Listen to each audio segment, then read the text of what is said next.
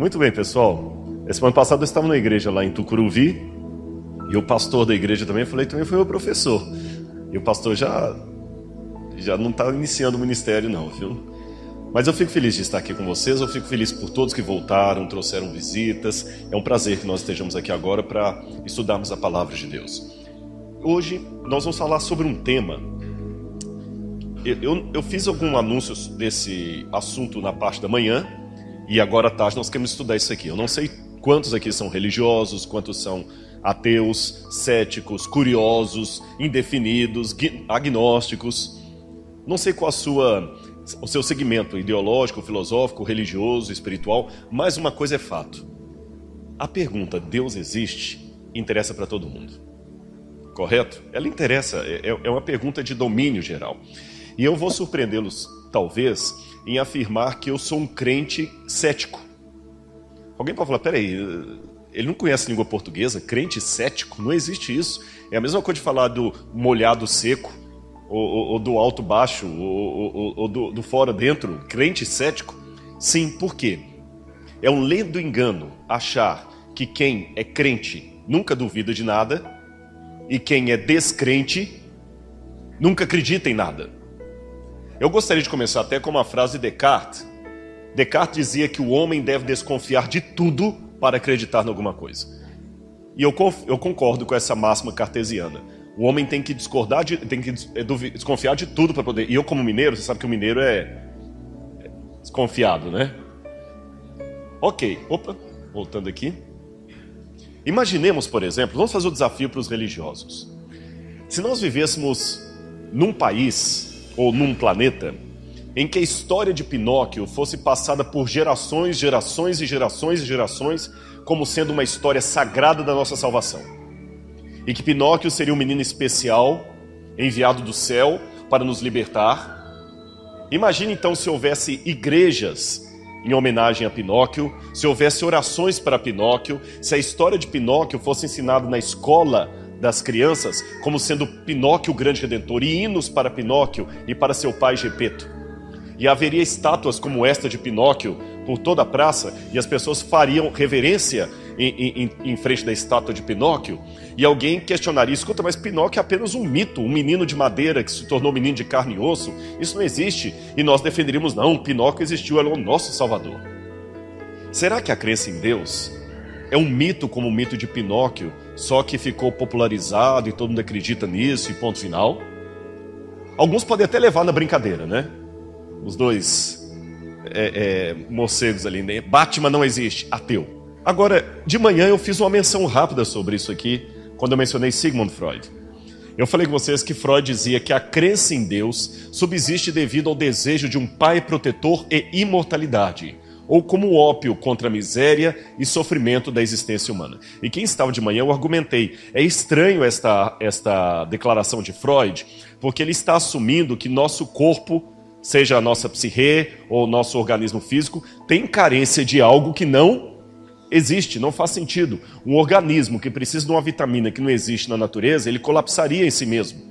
Imagina se o organismo precisa de vitamina B12 para sobreviver, mas a vitamina B12 não existe em lugar nenhum.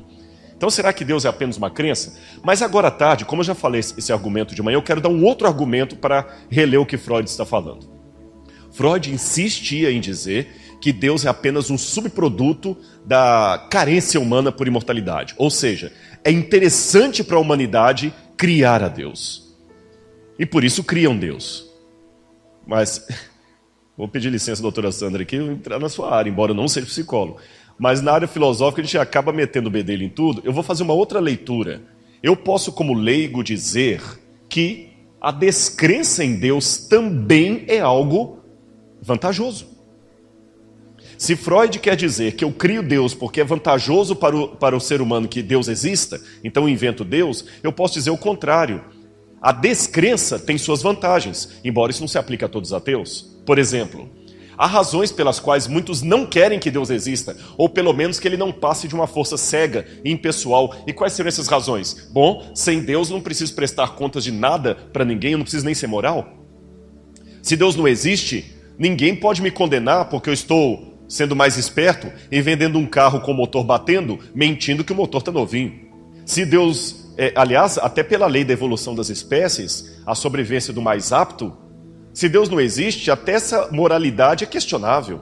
Se eu conseguir passar a perna em você e tirar o seu dinheiro, você não pode falar que eu sou um imoral, eu fui apenas mais esperto, está na lei da natureza. Não é assim que os animais sobrevivem? O mais esperto consegue esconder e assim enganar o outro e acabar sobrevivendo? O mais forte não acaba pegando o, o, o outro e, e, e, devorando? Então, se é assim na natureza, por que não pode ser assim com seres humanos? Eu sou mais forte do que você, eu tenho mais dinheiro do que você, então eu compro o juiz para fazer aquilo que eu quero. E nenhum advogado pode estar falando que eu estou sendo errado. Eu estou usando os elementos que eu tenho. Se o leão pode usar os seus dentes para atacar a presa, por que eu não posso usar o meu dinheiro? meu prestígio. E se Deus não existe, é uma beleza, porque eu não preciso prestar contas para ninguém, não vai ter juízo final. Ninguém, não, não, pode ninguém falar. Existe uma luta muito grande dos grupos agora homossexuais, querendo dizer, nós temos o direito a ser homossexual e vocês usam a Bíblia para dizer que é errado ser homossexual. Então tá bom. Só que se eu tiro Deus e tiro a Bíblia, eu quero dizer você, qual o argumento que você usa para ser homossexual que eu não posso aplicar, por exemplo, o incesto? Por que, que é moralmente correto dois homens ou duas mulheres se casarem e não é moralmente correto um pai casar com uma filha? Ou um tio com uma sobrinha? Ou um gerro com uma sogra? A única diferença é que os que praticam incesto não são tão politicamente organizados como os que defendem o homossexualismo. Se fossem, nós estaríamos com um projeto de lei em Brasília agora para liberar o casamento entre irmãos, entre tio e sobrinho, entre pai e filha, entre genro e sogra e assim por diante. Por que, que um homem não pode ter quatro esposas? Eu ia ter quatro sogros, boa. Eu falei, por que, que essa foi boa, viu? As respostas espontâneas são as melhores. Eu falei, por exemplo, por que, que o homem não pode ter quatro esposas? Porque ele vai ter quatro sogras, é verdade. Então eu facilito, né? A mulher teria quatro homens. Seria para facilitar assim. E se quando os homossexuais, não, mas na natureza há animais que praticam a, a, a, a, a relação homoafetiva. Tudo bem, na natureza também o cachorro tem filho com a mãe dele, com a prima, com. Então, se é para seguir a natureza, na natureza, muitas fêmeas, elas matam o, o, o filhote e comem, e, e, ninguém condena aquilo. Então, não vou condenar uma mulher também que pega uma criança, deixa e larga no, no, no, na lata de lixo, porque tem muitas cadelas que fazem isso também. Se a natureza é o parâmetro, se não existe Deus, dá para defender um monte de coisa que nem os mais liberais defenderiam. Dá para defender até o canibalismo. Porque entre animais há animais que comem animais, eh, há cobras que comem cobras. Então qual o problema de um homem querer comer carne humana? É o gosto dele. Alguns gostam de açaí, outros não gostam de açaí, alguns gostam de carne de sol, outros não gostam de carne de sol, alguns gostam de carne humana, não gostam. Quer dizer, se Deus não existe, você não pode condenar nada. Dostoiévski, né? Se Deus não existe, nada é proibido. Outra questão: se Deus não existe, se ele sai de cena, essa é a principal abre-se uma vaga. Quando Deus sai de cena, abre-se uma vaga. E quem ocupa o lugar de Deus? Eu mesmo. Então, o meu amigo Sigmund Freud dizia que a crença em Deus é fruto de uma carência humana por um pai protetor. Eu poderia, de contramão, dizer a descrença em Deus é uma carência humana para viver em casa como adolescente com o pai e a mãe viajando. Sabe aqueles filmes de adolescente que o pai e a mãe viajam, ele contrata todos os colegas e faz uma festa, e, e, fica. É o paraíso, uma casa só para nós, sem pai e mãe regulando a hora de entrar, quem vai vir para cá, quem vai usar o quarto, se a gente pode beber, não pode. Ou seja, a descrença também pode ter um fruto, pode ser fruto de uma necessidade psicológica. Então, para a gente não ser assim preconceituoso nem para um lado nem para o outro, vamos trabalhar com 50% de chance de Deus existir e 50% de chance de Deus não existir, tá bom? 50% para cada lado. Eu acho que assim começamos bem. Olha o que diz a Bíblia, Hebreus capítulo 11, verso 6. Se você quiser abrir a sua Bíblia, enquanto isso eu bebo minha água aqui, enquanto você procura, Hebreus 11, verso 6. Acharam aí na Bíblia? Ora, sem fé é impossível agradar a Deus, pois todo aquele que se aproxima de Deus deve fazê-lo crendo que Deus é galardoador daqueles que o buscam. Se você quer chegar a Deus, você tem que chegar com fé. Opa, opa, peraí, peraí. Levanta a mão aqui e protesto. É esse que é o problema de vocês crentes, dirá um cético. Eu tenho que chegar em Deus já crendo que Ele exista?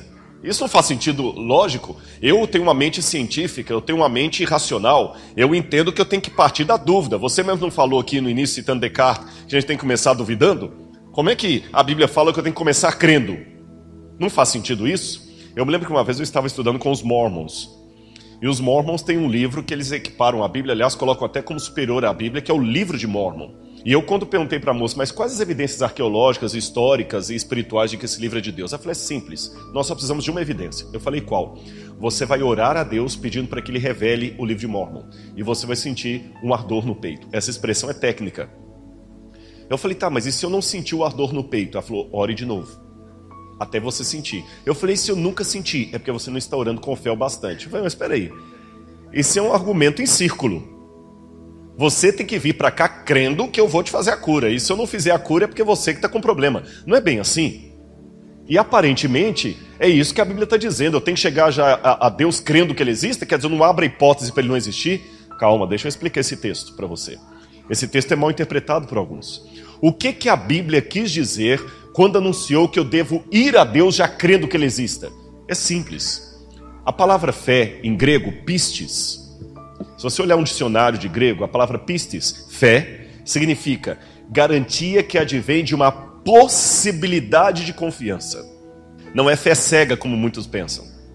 A palavra fé, como aparece na Bíblia, sabe que o italiano diz tradutor e traditori. O tradutor é um traidor, porque às vezes traduzir não é fácil algumas palavras não têm a mesma equivalência de um idioma para outro. A gente fala fé, fé pode ser até uma fé cega, um devaneio, mas na Bíblia, no original grego, a palavra fé, pistes, significa garantia que vem de uma possibilidade de confiança. Não ficou claro? Eu vou dar um exemplo para você. Quando você vai ao, ao banco pedir empréstimo, você está precisando de um empréstimo. Você vai ao banco, não é isso? E por que você vai ao banco? Porque você crê que ele vai te dar o empréstimo? Você crê que o gerente vai te dar o empréstimo?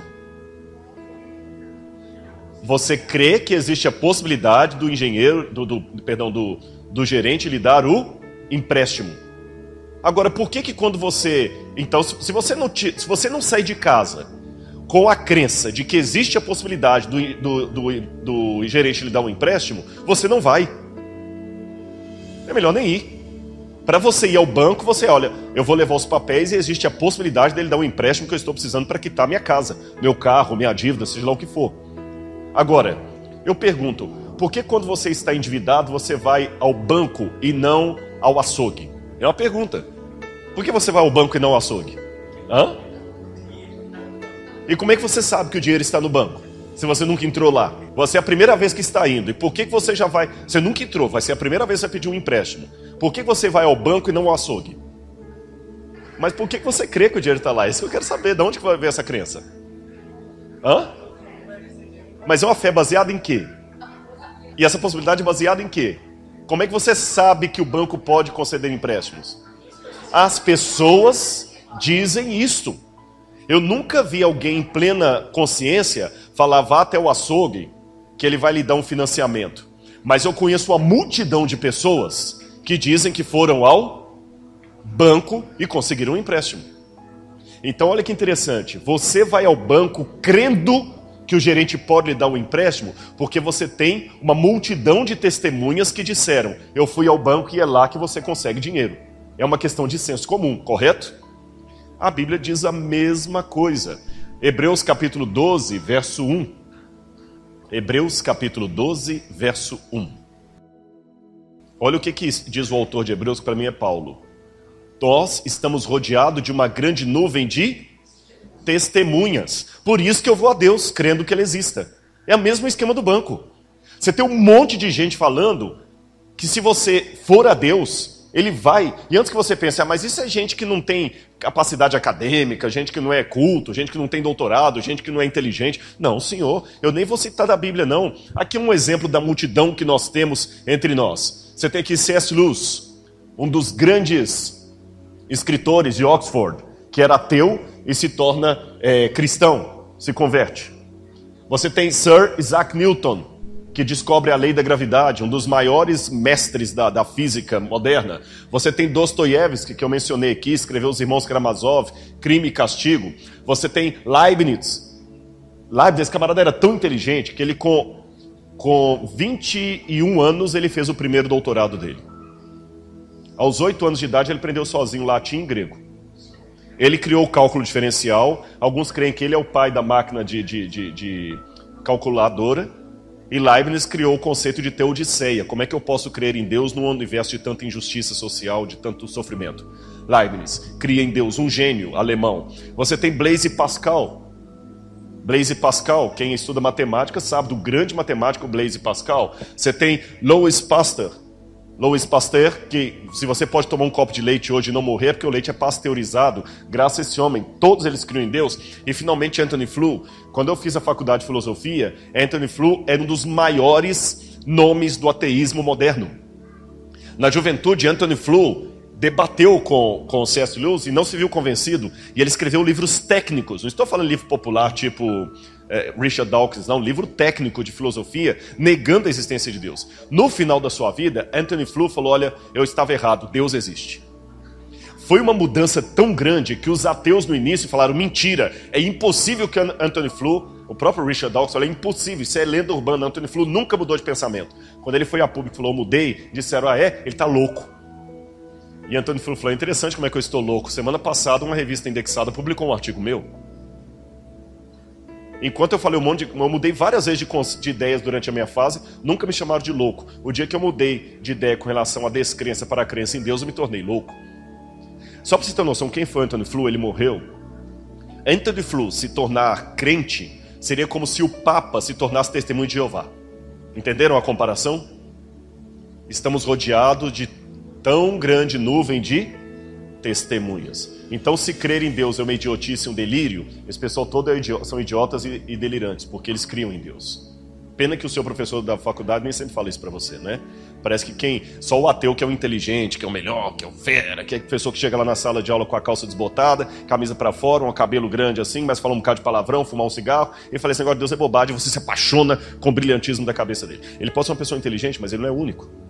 Ele não é o único. Tem muita gente brilhante que discorda dele. Falando nisso, deixe-me dar dois exemplos para vocês sobre essa questão da existência em Deus. Esse aqui, Yuri Gagarin. Quando havia a guerra, é, a corrida espacial entre Estados Unidos e União Soviética, quem ia ser o primeiro a colocar o homem na, no, no, espaço sideral, embora os americanos estivessem. Porque depois da Segunda Guerra Mundial, alguns cientistas fogem da Alemanha e vão para os Estados Unidos. Outros fogem e vão para a antiga União Soviética. Werner von Braun, por exemplo, veio para a América e começou a construir os foguetes. Mas quem colocou o homem primeiro em órbita foram os russos. E a Rússia, pelo comunismo, era um país declaradamente ateu. Foi de Yuri Gagarin, ateu, radicalmente ateu, comunista, cosmonauta russo, a famosa frase: A Terra é azul. Lembra dessa frase dele? A Terra é azul, como ela é linda, ela é azul. E falou: Olha, eu estive no espaço sideral, mais alto do que qualquer homem pôde estar, e Deus não estava lá. Isso foi uma um golpe pro, do, do, contra a crença em Deus. Está vendo lá? Vocês falam de céu, céu de nuvem. Nós colocamos o homem muito acima das nuvens. Ele não viu Deus nenhum lá em cima. Deus é um mito. Só quem não tem pensamento científico acredita nisso. Só que anos mais tarde, esse outro cavaleiro aqui, Frank Borman, foi enviado à órbita da Terra num, num, num, espaço duas vezes mais alto do que Yuri Gagarin. Entenderam? Yuri Gagarin foi a uma altura, esse aqui foi o dobro.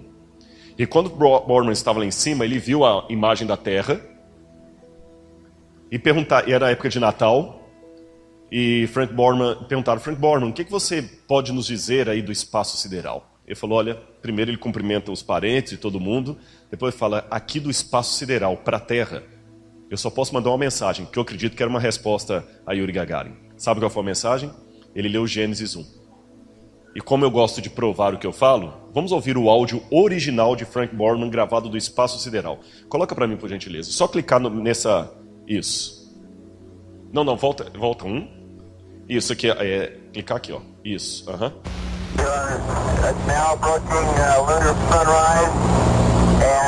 Tá muito ruim a gravação porque é original. Ele fala do, dos povos que estão na terra. Ele fala de pessoas que estão em San Diego. No princípio, Deus criou os céus e a terra. E a terra não tinha forma. E era vazia. E o Espírito de Deus parava sobre a profundeza do, do abismo. E o Espírito de Deus parava sobre a profundeza, sobre, a, sobre o abismo. E Deus falou: haja luz. E houve luz. E Deus viu a luz. E Deus falou: a luz é boa. Ele começou a citar a Bíblia Sagrada. Depois, pode tirar, por favor? Depois alguns ironizaram até o seguinte: a diferença de Frank Borman e de, de Yuri Gagarin é que Frank Borman foi mais alto, por isso que Yuri Gagarin não viu Deus e o outro sim.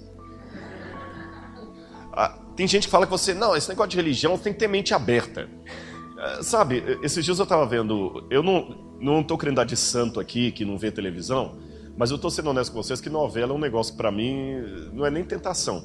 Porque tem dois tipos, tem coisas que são, que são tentações, tem coisas que não é tentação. Se eu cada um tem uma tentação diferente, você sabe disso, né? Se eu tiver na minha casa uma garrafa de uísque e eu morar naquela casa 10 anos, aquela garrafa de uísque vai ficar 10 anos lá e não vou ter não estou falando que eu sou santo para tudo, mas eu digo aquilo ali não é o meu tendão de Aquiles. Entendeu o que eu quero dizer? E novela para mim não é nem tentação, é castigo. Acho sem graça o negócio. Mas às vezes você acaba assistindo um pedaço de uma novela, seja quando termina o jornal, a televisão fica ligada, ou um pouco antes de começar o jornal você pega uma cena, ou você está assistindo ali a, a, o comercial e passa, você fica mais ou menos, você não é tão ignorante do que está acontecendo. E eu me lembro de uma cena da novela, eu não sei se foi ano passado que ela passou, esse ano passado eu estava fora do Brasil, que eram duas mulheres, o contexto, as duas mulheres eram, eram homossexuais. E elas criaram um rapaz. E o rapaz tentando convencer a filha, a, a moça que era filha de evangélicos, uma coisa assim, para aceitar o casamento da mãe dela. E ela falou, mas, mas na minha igreja isso é errado, na Bíblia é errado. E ele falou com ela, você tem que ter mente aberta, só porque seus pais falaram, você tem que aceitar. Eu, aí eu parei, eu comecei a assistir aquele diálogo, porque às vezes eu, a gente gosta muito assim de fazer uma análise sociológica sobre os diálogos dos folhetins, sabe? Até Big Brother, às vezes, apesar de ser um lixo aquilo ali, você pode fazer uma análise psicológica, por que, que aquilo faz sucesso sendo um lixo? Um olhar crítico sobre o entretenimento. E eu comecei é, é, a pegar e falar assim, olha, é, Olha interessante o diálogo desse rapaz com a moça. E ele, e ele começa a, a, falar com. E ela fica assim: mas, mas meus pais, seus pais, só porque seus pais falaram está certo? Você tem que começar a superar o que seus pais falaram. Mas nem, o autor da novela, ou autora, não sei, não parou para fazer a leitura ao contrário. Ele também estava defendendo uma ideologia porque as duas mães dele falaram. Por que, que ela tem que questionar o que os pais dela falaram mas ele não tem que questionar o que as mães dela falaram. Se ela é fruto de uma criação, ele também é. Ela foi fruto de uma criação que aquele tipo de, de, relação não era correta. E ele foi fruto de uma criação que aquela relação era correta. Ele pode aceitar a criação da mãe, das duas mães dele e tudo bem. Mas ela tem que superar o que os pais dela ensinaram. Vocês perceberam a, a, a, a contradição argumentativa? Por isso que eu gosto dessa frase de James Ober. Você tem que ter mente aberta, mas não a ponto do cérebro cair para fora. Tem pessoas que têm a mente aberta a ponto que o cérebro cai para fora. E hoje eu já notei, irmãos, e você tem que ser um pouco mais. É, é, é, qual a palavra que eu vou usar aqui? Um, um pouco mais crítico nesse sentido. Porque quando fala em crítico, as pessoas só pensam assim: ninguém quer mais ouvir a velha e feliz história. Se eu escrever um livro, a biografia do Papa Francisco, um milhão de pessoas irão ler. Se eu escrever um livro, a biografia não autorizada do Papa Francisco. Tudo que o Vaticano te, quis esconder. Eu vou ter 5 milhões de pessoas lendo. Por quê? As pessoas querem hoje o que questiona o que contesta, o que vai contra o, o, o, o, que você sempre aprendeu. E aí o ateísmo, como é chamado de neo-ateísmo, ele parece que está indo contra. Aí chega para os jovens na televisão e fala assim: esquece essa bobagem que seus pais te ensinaram, eu vou te ensinar a verdade. E os jovens ficam atraídos por essa sensação, por essa sensação e acham que estão se tornando intelectuais, lendo revistas super interessantes e essas coisas aí que desafiam. Eu acho que você tem que trabalhar um pouquinho com os dois lados da moeda. Principalmente porque, como eu falei, a fé também admite a dúvida. E a dúvida também admite a fé. O ateu e o crente não têm uma mente tão diferente assim um, um do outro. Eu gosto desse, nesse livro de Humberto, er, é, é, Humberto Eco e Carlo Maria Martini. Carlo Maria Martini é um padre, ele é um dos, dos maiores especialistas em grego do Novo Testamento que, que existe em Roma. É um dos tradutores do The Greek New Testament, é teólogo. E o Humberto Eco, historiador, escreveu O Nome da Rosa. E olha que interessante o título desse livro deles em que creem os que não creem. Porque às vezes o ateu não admite que ele tem fé, mas ele tem. O sistema cognitivo do ateu para formar os seus pensamentos é o mesmo do religioso. Se você fizer uma lobotomia e verificar a sinapse do cérebro do ateu é a mesma sinapse do cérebro do religioso. Por que, que o ateu acha que Deus é um delírio? Né? É, é uma, não existe nada comprovado biologicamente. O Richard Dawkins, que é um biólogo, e falou: nunca vi a biologia comprovando que aquele, aquela sinapse que provoca a crença em Deus é um delírio e a sinapse que provoca a descrença em Deus é uma virtude. É um salto evolutivo. Não existe isso. Isso é crendice. E falando em crendice, as crendices são perigosas. Muito perigosas. Olha aqui, por exemplo. Dizem que, sabe que esse aqui é o rio Ganges. E muitos hindus mergulham nas águas do rio Ganges porque consideram as águas do Ganges sagradas. Mas é um dos rios mais poluídos do mundo. Eu não sei se você sabia, na Índia, eles têm o costume de cremar os mortos. Eles cremam e jogam as cinzas no Ganges para que o Ganges deposite no seu leito e eles possam estar com seus ancestrais ou reencarnar, uma série de coisas da crença hindu. Só que na época do inverno, nem todos têm lenha. A lenha fica muito cara. E quando algumas pessoas morrem no inverno, eles jogam o corpo mesmo no Ganges. Então imagina cinzas de mortos e corpos em putrefação, aquele corpo vai ficando, aquele rio vai ficando poluído, cada vez mais poluído. E as pessoas mergulham ali. Um hindu estava mergulhando nas águas do rio Ganges. Um amigo pegou algumas gotas do rio e falou com ele: Olha, esse rio está contaminado. Ele falou: Não está porque ele é sagrado. O amigo colocou as gotas no microscópio e mostrou. Quando o religioso viu as águas do rio completamente poluídas, ele ficou desgostoso com a realidade, pegou uma pedra e quebrou o microscópio. E continuou mergulhando. Uma coisa é querer descobrir a verdade. Outra coisa é querer que a verdade esteja ao meu lado, custe o que custar. Então, será que a minha crença admite uma dúvida que leva, que me leva a crer em Deus? E antes que você fale assim, ah, mas é, vem cá, a Bíblia não admite descrer em Deus, não. Então leia melhor a Bíblia. Olha quantas passagens. Opa, volta, por favor.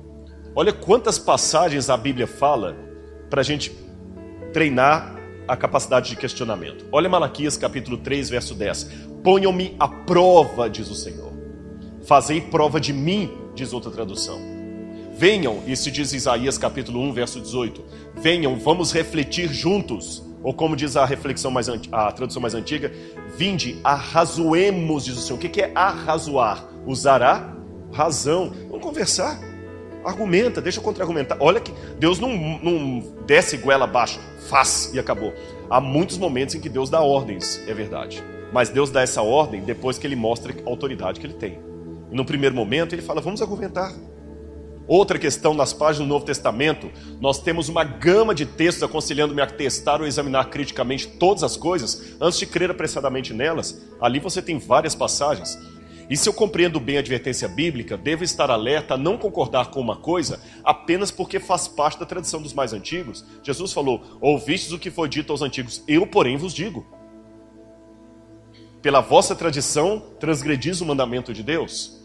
É, 1 Pedro capítulo 2, verso 1 e 3, alerta quanto a não acreditar em falsos líderes que explorariam as pessoas com historietas emotivas que eles mesmos inventariam Quer um incentivo à reflexão e racionalidade autônoma mais claro do que esse da Bíblia?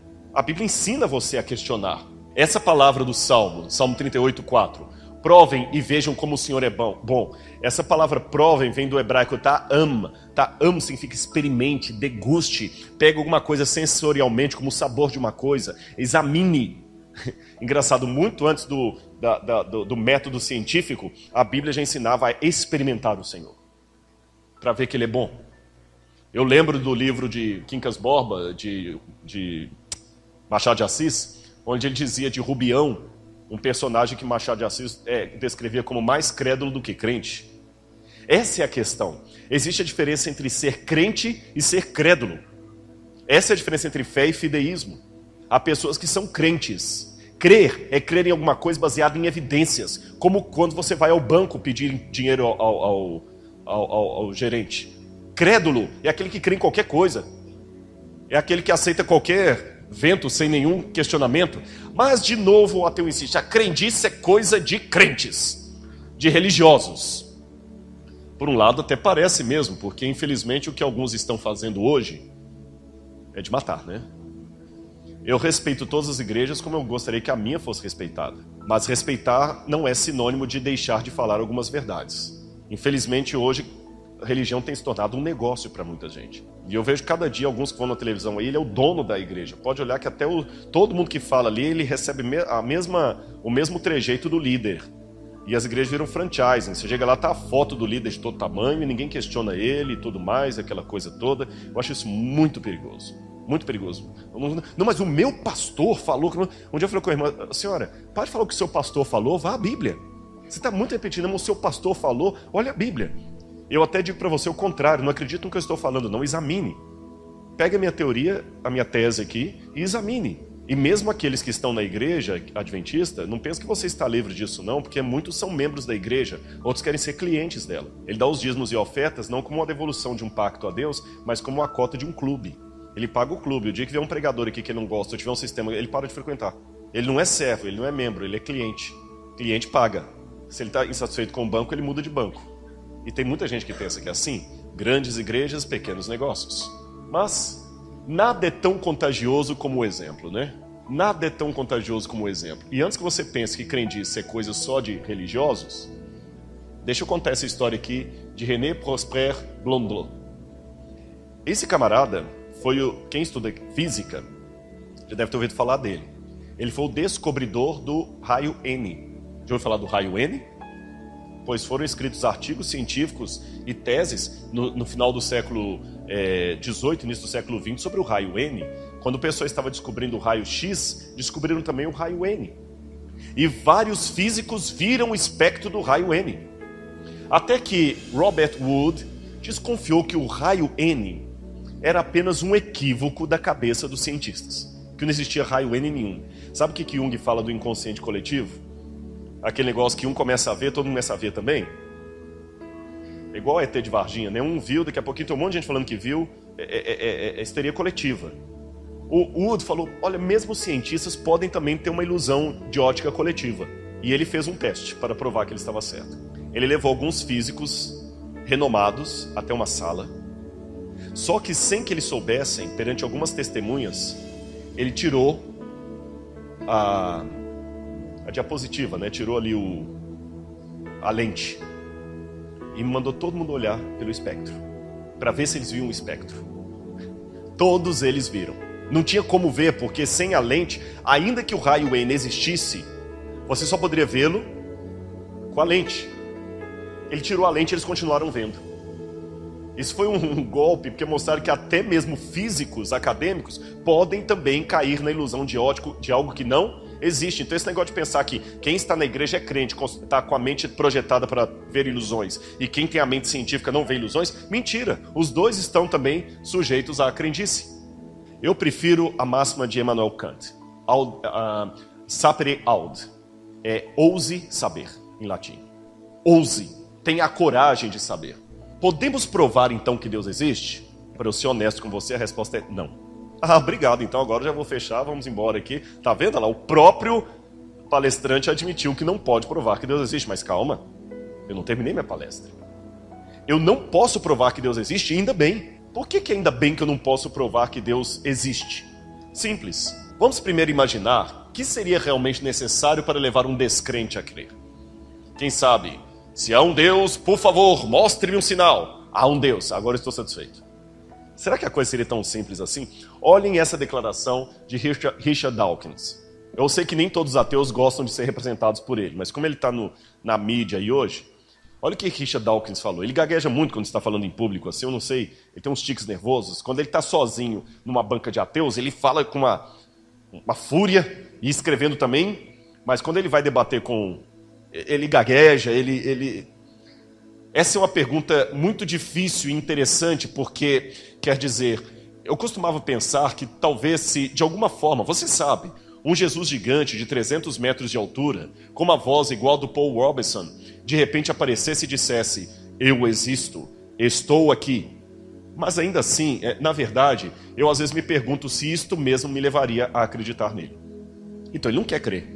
Lembra que eu falei antes? Uma coisa é crer estar ao lado da verdade. Outra coisa é querer que a verdade esteja ao meu lado, custe o que custar. Mas vamos de novo aqui. Por que, que eu digo que Deus. Opa, perdão, volta um. Por que, que eu digo que Deus não pode ser provado se Deus existe ou não? Simples, um princípio de um filósofo da ciência, Karl Popper. Karl Popper colocava o princípio da verificabilidade versus falseabilidade. O que, que é isso? Popper dizia que a ciência ela tem limitações naquilo que ela pode provar. A ciência é limitada, a ciência não pode provar tudo. A ciência só pode provar, você só pode falar que uma coisa é científica se ela pode ser falseável. Eu vou explicar, você vai entender. O que, que Popper diz? Nesse exemplo aqui vai ficar claro para você. Volta. Suetônio declarou que Nero, ao morrer, fez uma frase em latim que ele diz: Quali, Qualis artifex pereum, que grande artista morre hoje. Que grande artista o mundo perde. Suetônio disse isso. Mas com o método científico laboratorial, eu não tenho nunca como provar que Suetônio, que Suetônio estava certo e que Nero de fato falou aquilo. Porque eu não tenho como repetir a cena. A história você não tem como provar em laboratório. A psicologia não tem como provar em laboratório. Não tem como pegar pessoas com a mesma patologia e levar no laboratório. Pelo contrário, o ser humano não é feito em série como carro. Um tem um trauma de pai e responde de um jeito, outro tem o mesmo trauma e responde de outro. Nem a psicologia você pode provar em laboratório. Há muitas áreas do conhecimento humano que fogem ao experimento científico. É isso que Karl Popper quer dizer. E o que é a falsa, falseabilidade? Aqui tem um avião. Se eu declarar assim, gasolina de carro não funciona para avião, combustível de carro não serve para avião, é fácil você verificar. Basta você pegar gasolina de automóvel, colocar no motor de um avião e ver se ele voa. Você vai falsear a declaração. Você tem como verificar se a declaração é verdadeira ou não. Portanto, a frase um grande artista o mundo perde hoje, eu não tenho como provar pela ciência. Mas a frase gasolina de carro não funciona para avião, eu tenho como provar pelo método científico. Isso que é a falsibilidade. Ficou claro? Outra coisa que você tem que aprender aqui. O que é postulado, axioma e o que é teorema? Quem estuda matemática aí sabe o quinto postulado de Euclides sobre as paralelas, etc. Segundo a geometria e a matemática, um teorema você pode provar. Aquele monte de equação que a gente fazia desde o ensino médio, teorema de Pitágoras, lembra aquele trauma no vestibular? Mas o postulado, o axioma, você não pode provar. São coisas que você enuncia porque fazem sentido, mas você jamais pode provar através de uma equação. Por exemplo, as paralelas. Tem uma, uma, uma polêmica danada aí no, entre os geômetras, se as paralelas um dia se encontram ou não se encontram. Vou falar a fase mais tradicional. Duas retas são paralelas, infinitas, e jamais se cruzam. Faz sentido. Você não tem como desmentir isso. Para desmentir isso, você teria que ter uma régua do tamanho do infinito para saber que as regras são, as retas são mesmo infinitas. E você tem que ter a capacidade de olhar de infinito a infinito para saber que de fato elas não se cruzam. Então, esse postulado de, de Euclides é uma coisa auto-evidente, mas eu não posso provar. Por que, que eu não posso provar? Porque está acima da minha capacidade mental, está acima da minha capacidade de verificação. Ficou claro ou não para vocês? Está acima. Eu não posso provar. Eu não posso provar o infinito, nem trazer o infinito para o laboratório. Ora, agora é simples. Se Deus é infinito, Deus então está mais para postulado. Deus não é teorema. Se Deus fosse teorema, Deus poderia ser provado pela ciência. Se Deus pudesse ser provado pela ciência, ele estava dentro do meu limite mental. Se Deus estivesse dentro do meu limite mental, ele não seria grande o bastante para ser Deus. Então por isso que eu não posso provar, mas eu posso enunciar. Então eu vou fazer algumas perguntas aqui.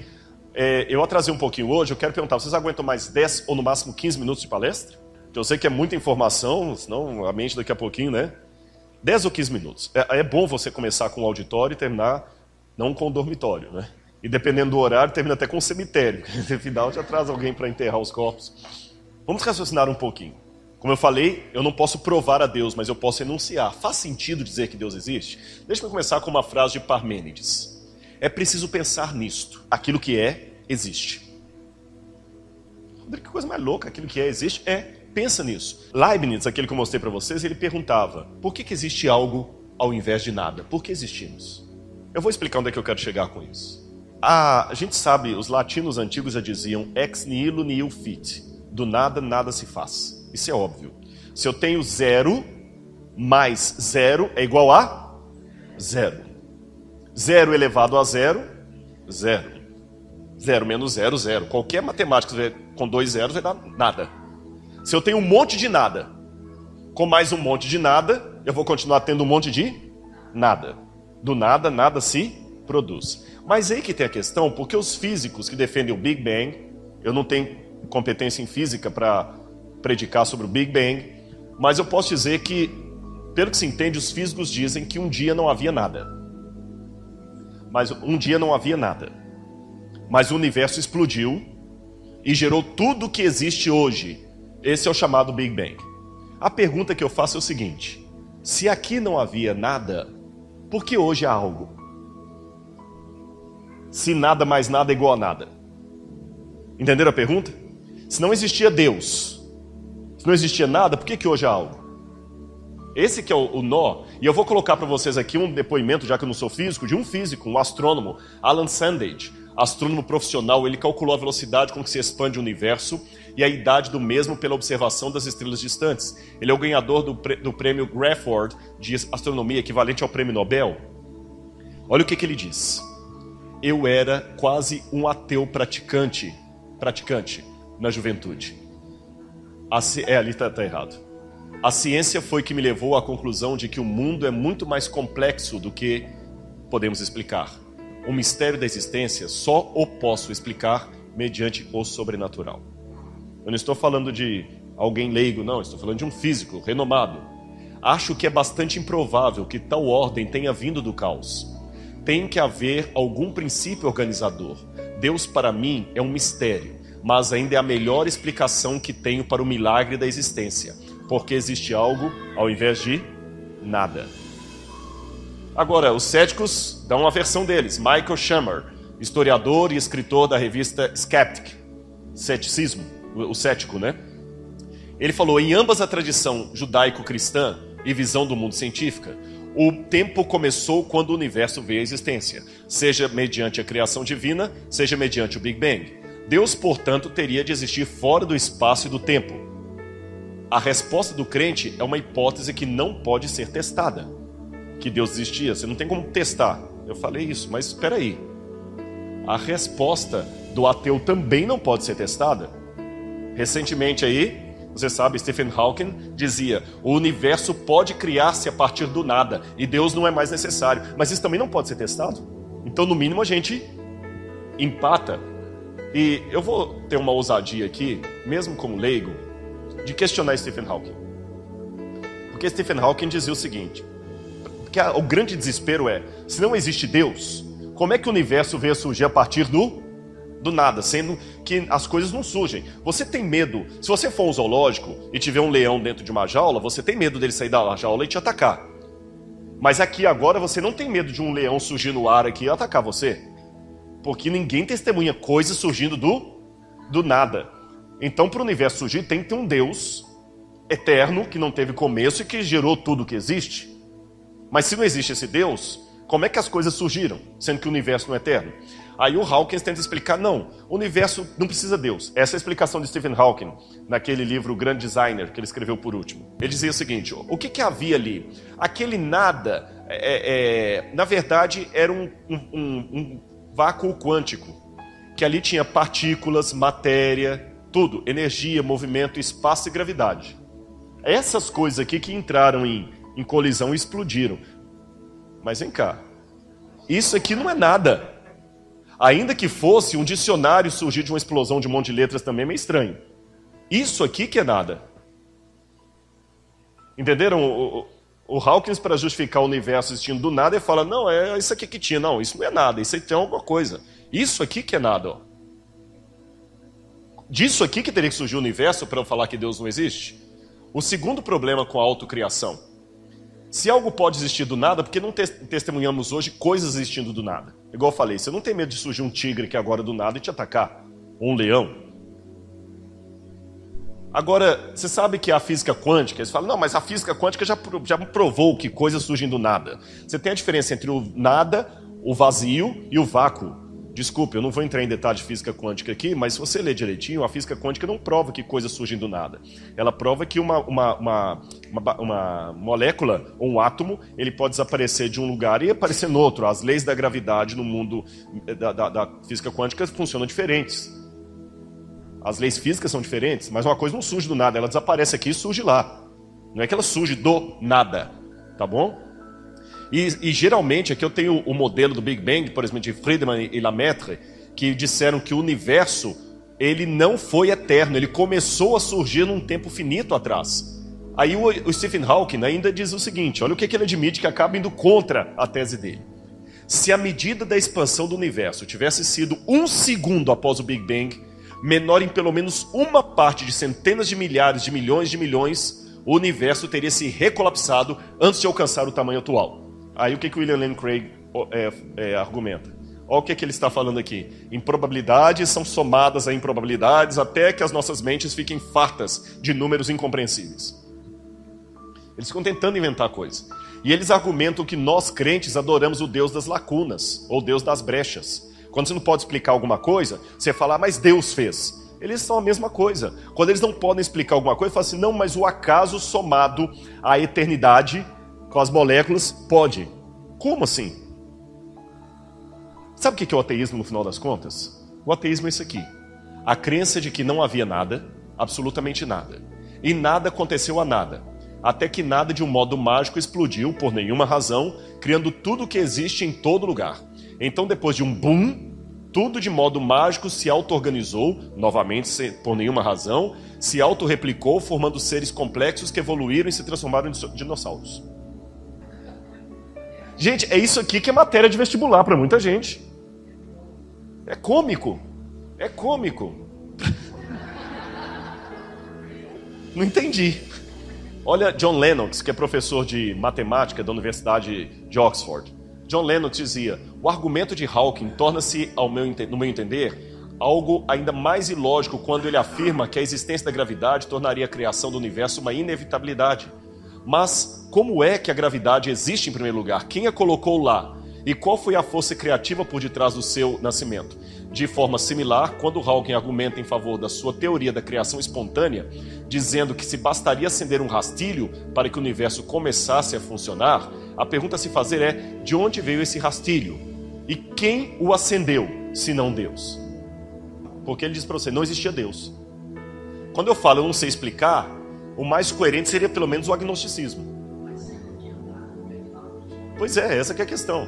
Aí fala, não, não tinha Deus, mas não sei explicar, mas de alguma maneira aconteceu. É, não tem sentido isso. Vocês compreendem? Bom, agora para você não falar, não, mas você está fazendo uma leitura muito crente do, do, do, do Hawking, você nem, nem físico é. Realmente, eu vou me, eu vou me, me limitar à minha insignificância. Eu não sou físico. Quem sou eu para criticar Stephen Hawking?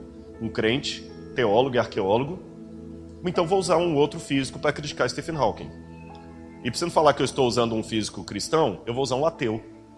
Tá bom? Marcelo Gleisler. Ateu, nosso que dá aula na Inglaterra, respeitadíssimo, é ateu. Ateu e físico.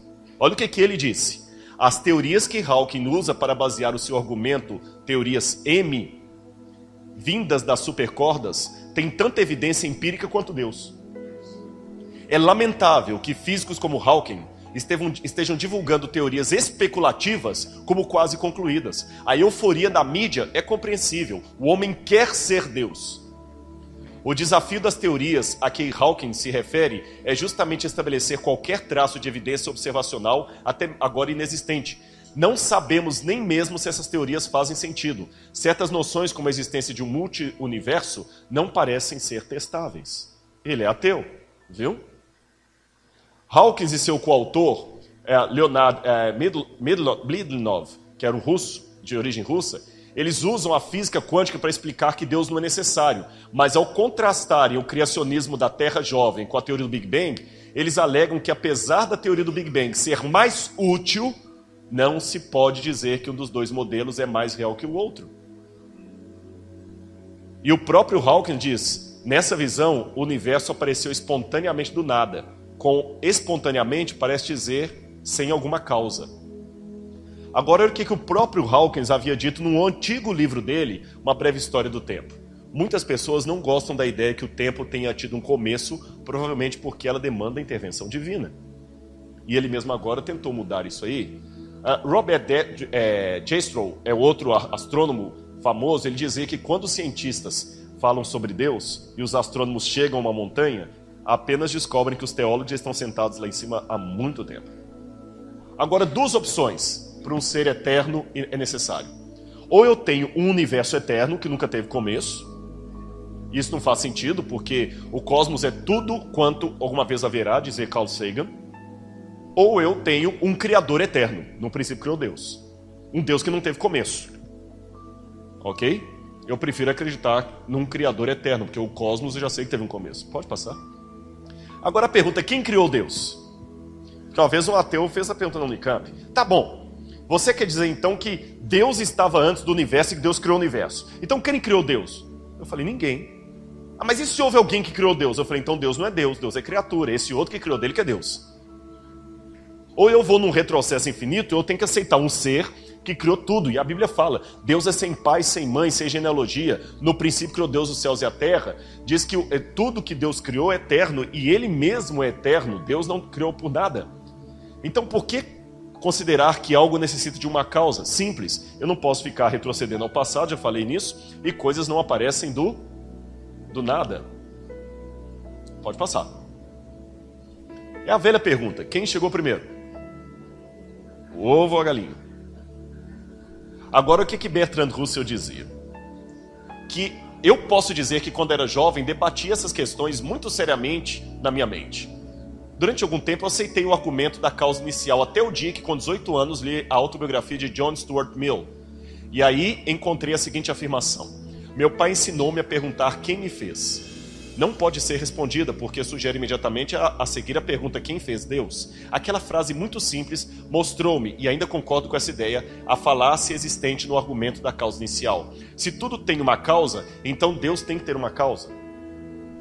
Será que Bertrand Russell estava certo? Eu acho que isso aqui é um erro. É como perguntar, a saber, a cor azul. Onde está a esposa do solteiro? Admitir uma causa inicial autoexistente é filosoficamente saudável. Nós não conseguimos fazer aquilo que não é feito. O que a Bíblia fala é o seguinte: tudo o que existe, tudo que passou a existir, teve uma causa. Deus não passou a existir, então Deus não precisa ter uma causa. Entendeu a questão? Deus sempre foi. Aí vem o ateu e fala: Espera aí, objeção, calma, dá licença. Se tivesse um ateu levantar, posso participar? Pode. Um Deus eterno e autoexistente? Por favor. Isso é impossível.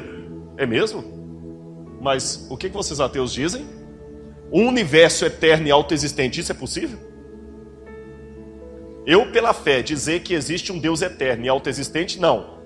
Mas Richard Dawkins dizer que tem um universo autoexistente, isso é científico. Isso é outra crença. Como é que é? É. São duas crenças, na verdade. Duas crenças lutando uma com a outra. Agora, outra pergunta que eu faço: por que existe música ao invés de ruído? As coisas não apenas existem, mas elas existem em harmonia. Deixa eu mostrar uma música para vocês no espaço sideral, a próxima slide. A nave Voyager, ela viajou pelo sistema solar e ela começou a, gravar ondas plásmicas de vento solar por onde quer que ela passava. E quando ela chegou próxima aos anéis de Saturno, Próxima. Ela captou algumas ondas plásmicas de vento solar aqui nos anéis. Olhem que sons lindos que essas, essas ondas foram. Pode colocar. Aliás, todo o barulho que vocês vão ouvir de fundo aqui. Pode colocar. Isso. Isso. Todo o barulho que vocês estão ouvindo de, de fundo aqui é da nave Voyager. Uma nave robô não tripulada, Voyager 1 e 2. Já perderam contato com a NASA e o locutor da NASA começa a falar, né, no espaço. E esses sons que vocês vão ouvir aqui, eles vêm de 1 bilhão e 400 milhões de quilômetros da Terra. 1 bilhão de quilômetros. Espaço silencioso, frio, é, frio e para além da nossa compreensão. Ele desafia os limites da nossa imaginação. É o espaço. No, space is full of audio vibration. Agora o espaço está sendo está cheio de, de vibrações, de sons. Ah, os ventos solar, as ondas plásmicas de vento solar foram medidas pelas ondas da, de, do, das antenas, pelas antenas das nove da nave espacial Voyager que vai pelo universo. Esses sons que vocês estão vendo aqui, que vocês vão ouvir aqui, foram captados diretamente pelas antenas da espaçonave. E muitos milhares de milhas da Terra, ela verifica esses, esses distúrbios e sintetiza em forma de música. E daqui a pouquinho eu vou parar de traduzir para você ouvir. Você vai, vai ver a Voyager chegando perto dos anéis e a antena mostra que ela captou alguma coisa. E através de movimentos mecânicos E sofisticados instrumentos, ela começou a mandar os sinais para a Terra. Ela passou por violentos choques de- de meteoritos e magnetismo do planeta. Olha que interessante esses sons thick universo. São evidências de ondas eletromagnéticas do sistema solar.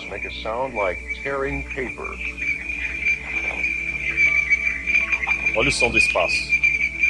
Daqui a pouquinho você vai ver que parece som de música, como se fosse uma orquestra. Aproximando-se ainda mais do 110,000 miles planeta, A Voyager detectou um misterioso fenômeno. Através de frequências muito baixas de ondas plásmicas. Ela, ele fala como se fossem belts, como se fossem sinos. Eles até deram um nome para esse, esse, esse som, floresta.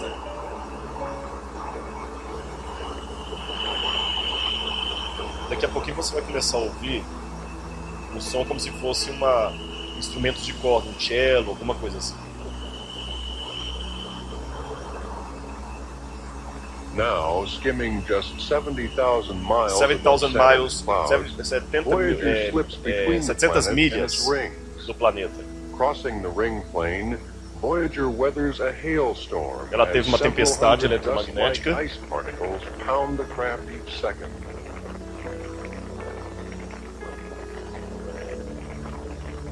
Estão ouvindo uma música lá no fundo? Começando? With information from Voyager's instruments, TRW's Dr. Dr. Frederick Frederick Scarf Scarf has está tied dando a o nome dos um computer cientistas que fizeram synthesizer. esse, here esse experimento. compressed and synthesized segment covering the 10 minutes centered about the ring plane crossing. In this experiment, 16 audio filters each transmit the intensity recorded at 16 different levels of pitch. Oh. The computer then replays this recording with ficam 16 admirados com appropriate como é que o notes on an electronic harmonica. Now, crossing Saturn's ring. Olha que lindo. Isso está no espaço. É como se fosse um CD, tá lá. Se você passar o leitor, você vai, vai ler e vai ouvir isso aí.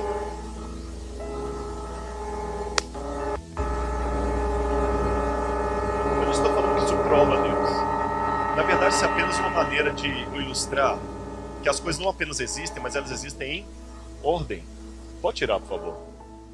O que aconteceria se o planeta ficasse sem oxigênio por 5 segundos? Olha como é que tudo é organizado. 5 segundos apenas sem oxigênio no planeta. Bom, o céu diurno ficaria escuro. Qualquer objeto de metal sem tratamento poderia se soldar instantaneamente. O chão literalmente sumiria debaixo dos seus pés. Todos na praia sofreriam de queimaduras imediatamente.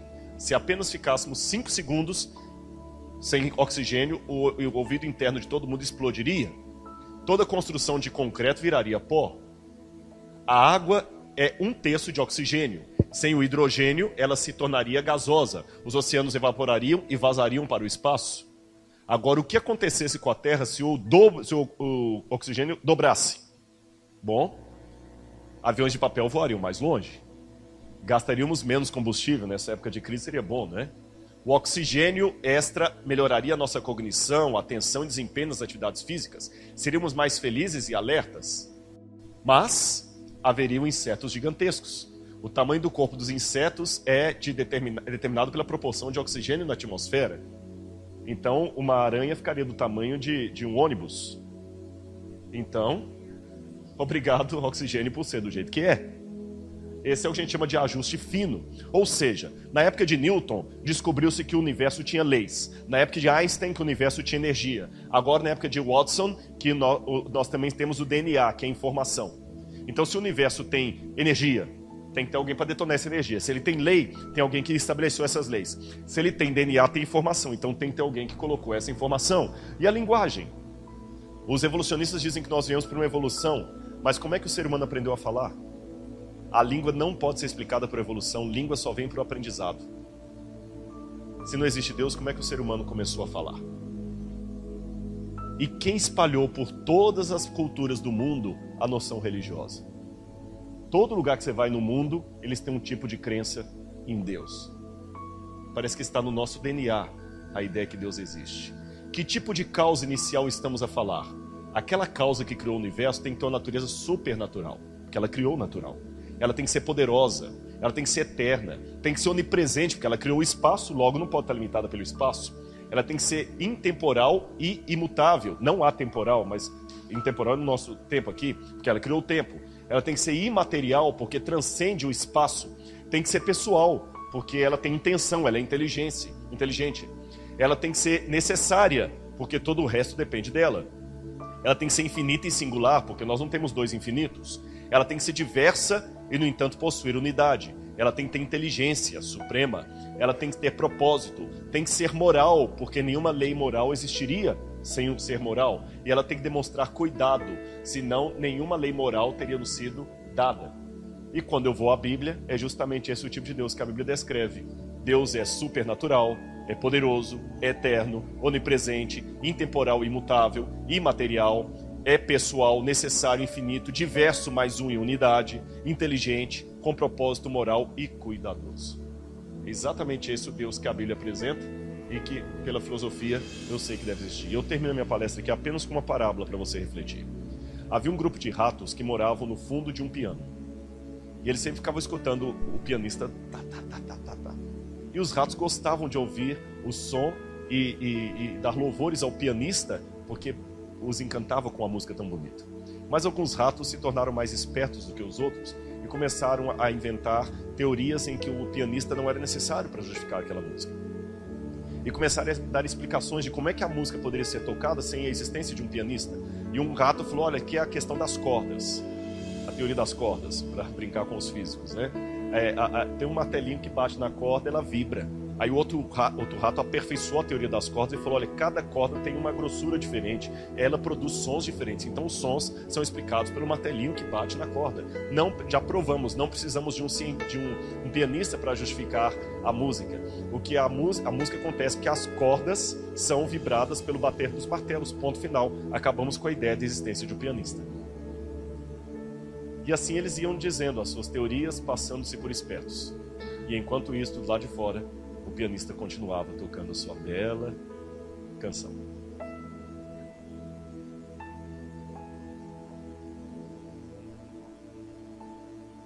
Ela perguntou se esse meu trabalho não virou um livro. Eu estou tentando terminar de escrever, mas a agenda da gente é um negócio tão complicado.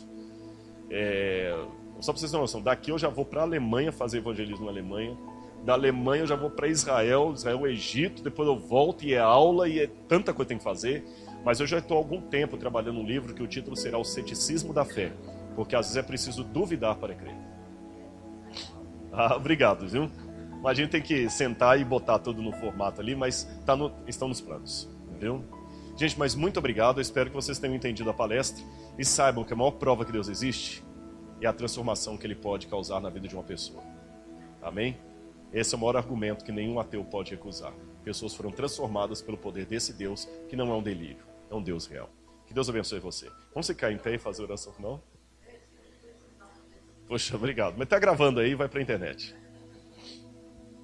Vamos fazer uma oração então a esse Deus que é real. Obrigado, querido Pai, por tudo que o Senhor nos dá.